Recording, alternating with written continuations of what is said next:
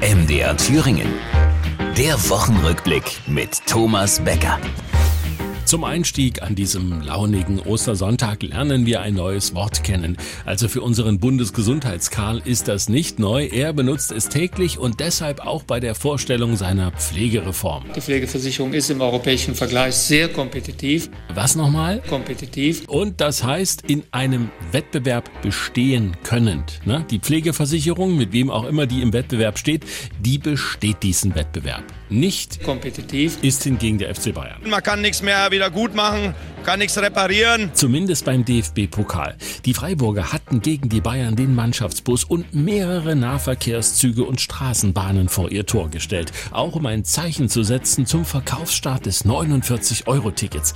Das heißt allerdings jetzt nicht mehr so, sondern Deutschland-Ticket, weil es in einigen Ländern noch günstiger ist. Vielleicht hätte man es dann auch gleich Deutsch-Länder-Ticket nennen können, weil jeder seine eigene Wurst brät. Ja? Man kann auch sagen, die Länder sind sehr kompetitiv und stehen im im Wettbewerb um das beste Ticket. Deshalb gibt es diesen Flickenteppich. Es gibt auch ähm, unterschiedliche Regelungen bei Fahrradmitnahme oder auch bei der Personenmitnahme. Das sind Probleme, die der Donald nicht hat. Der ist gleich mit seiner eigenen 32 Jahre alten Trump Force One nach New York gedüst. Ja, so nennt er seine 757 tatsächlich.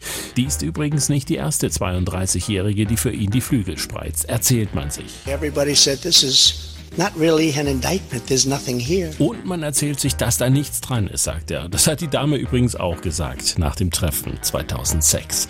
Dass es aber nicht gegeben hat, weshalb dann Schweigegeld geflossen ist und Geschäftsunterlagen gefälscht werden mussten.